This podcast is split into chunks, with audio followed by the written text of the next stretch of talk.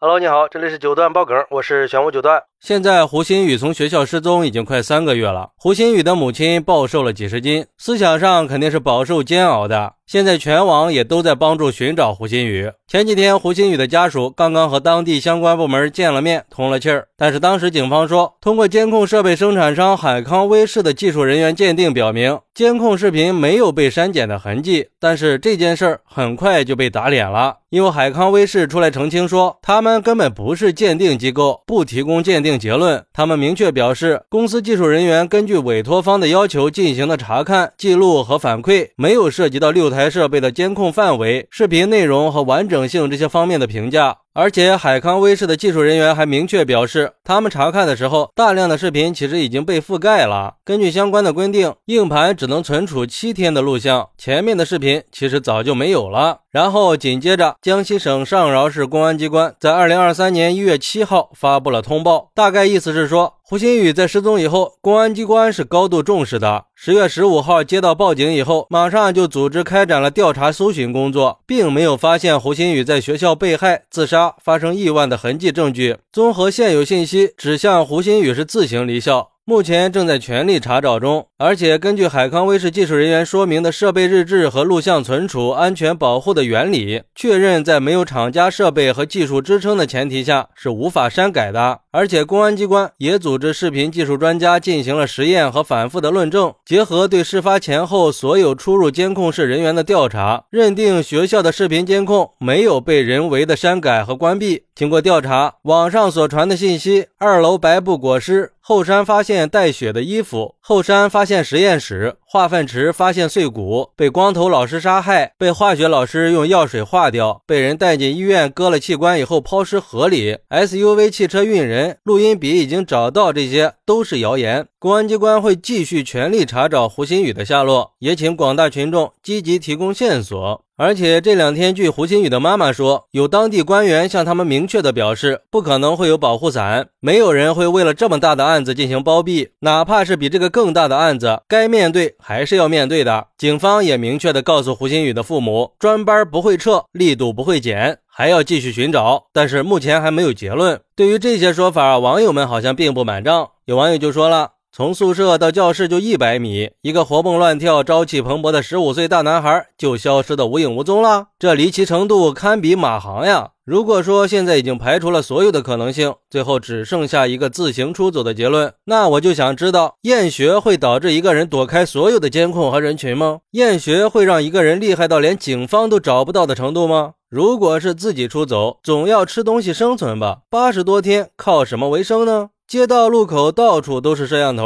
他一个孩子，一没车，二没隐身术，身上也不可能有很多的钱，怎么维持生活的呀？还有网友说，一个高一的学生刚入学一个月就能摸清封闭式学校所有的监控位置，还能完美的避过整个县城的监控位置，有这天赋，早去当零零七了吧？而且这是个封闭式管理学校，一个大活人在学校里离奇失踪，将近三个月，活不见人，死不见尸的，学校肯定是没有尽到管理义务的，存在明显的过错，应该承担相应的责任。不过也有网友说，那些说这个时代一个人失去踪迹就是多么匪夷所思的人，都是活在电视剧里的吧？我认识的人里边就有两个失踪到现在都找不到的，警察也是人呀，而且只是一个小县城的警察，动不动就阴谋论，到底是想干嘛呀？其实我们从警方的说法里可以看得出来，目前案件并没有什么实质性的进展。虽然警方说胡鑫宇很有可能是自行出走的，但是并没有拿出有力的证据。而且现在对于胡鑫宇失踪的事儿，网上的说法目前也是真假难辨的。不过我觉得我们还是应该给警方一点信任的，确实是这么大的事情，应该不会有人敢作假的。全国高度关注的事情，肯定是会有结果的。也希望胡鑫宇真的还能回来跟他的父母团聚。我愿意相信会有奇迹发生的。好，那你是怎么看待这个事儿的呢？快来评论区分享一下吧！我在评论区等你，拜拜。